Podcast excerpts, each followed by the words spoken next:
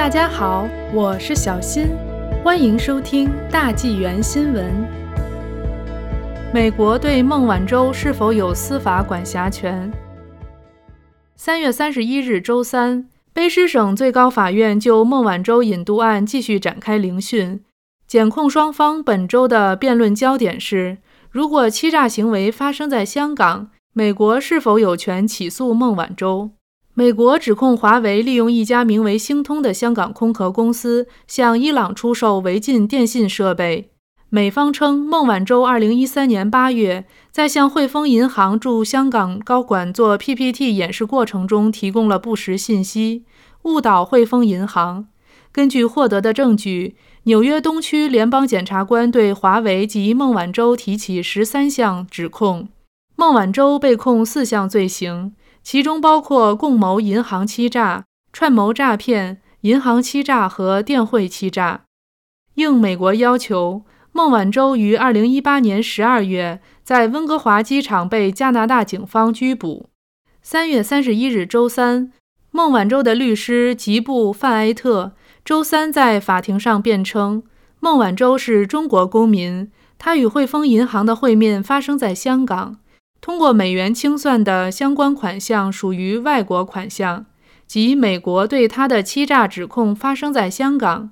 根据国际法，美国对孟晚舟没有管辖权。律师认为，这不能成为请求国家要求规范孟女士的行为，并将其引渡到美国的依据。他认为，只有中国更有权利来规范孟晚舟的行为。加拿大总检察长此前表示。孟晚舟涉嫌向汇丰银行提供虚假陈设，使该银行面临因违反美国对伊朗制裁令而起诉的风险。检方指出，汇丰为华为处理的金融交易需通过美元系统结算，这意味着这些交易在技术上要经过美国领土。据 CBC 报道，检察官们认为美国有司法管辖权。检方律师在周二举行的聆讯上引用了加拿大最高法院1994年的一个判例。该案例判定，审理引渡案的法官不是考量请求国是否对嫌犯有起诉罪行的管辖权，而只是确定如果在加拿大起诉该罪行，证据是否确凿。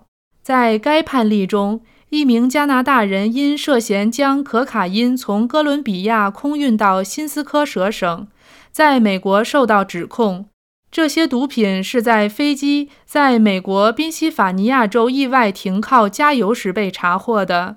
因被告作案时不是在美国境内发生的，新斯科舍省法院法官认为美国没有审判他的管辖权，但加拿大最高法院推翻了这一决定。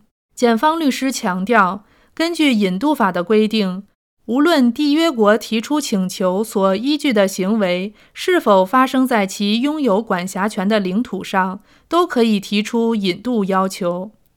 检方律师预计将在周四针对美国对孟晚舟是否有管辖权的问题继续在法庭上陈词。